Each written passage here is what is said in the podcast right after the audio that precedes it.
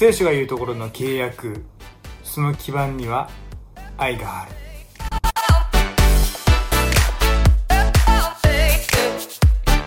こんにちは。オーデビットシリーズ、神の愛を受け入れ、神を愛する歩みへと、今回は、第1サムエル20章全体です。えー、これはですね、こういう流れですね。えー、ダビデがヨナタンのところに行って、自分がサウル王様に狙われていることを告げます。ヨナタンはそれに対して最初は半信半疑で、本当かなって感じで、ダビデはヨナタンに、その父、サウル王様の気持ちを確認させるための提案をします。それを受けて、ヨナタンは死をも覚悟して、そしてダビデと契約を結ぶんですね。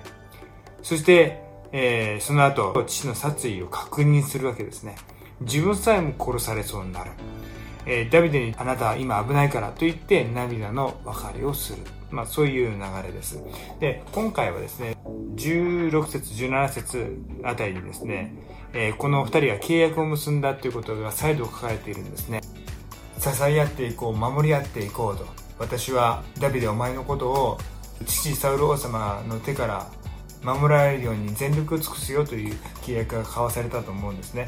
でもう再度再度書かれている言葉ですけれどもヨナタンはダビデのことを愛していたので契約を結んだとあるわけです。この契約っていうのは義務じゃないですね。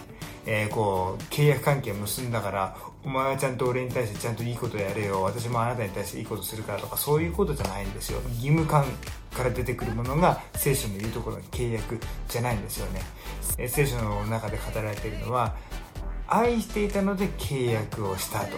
支え合っていこうね共に生きていこうねというこんな契約をしたというんですね。聖書が言うところの契約っていうのは愛が基盤なんです。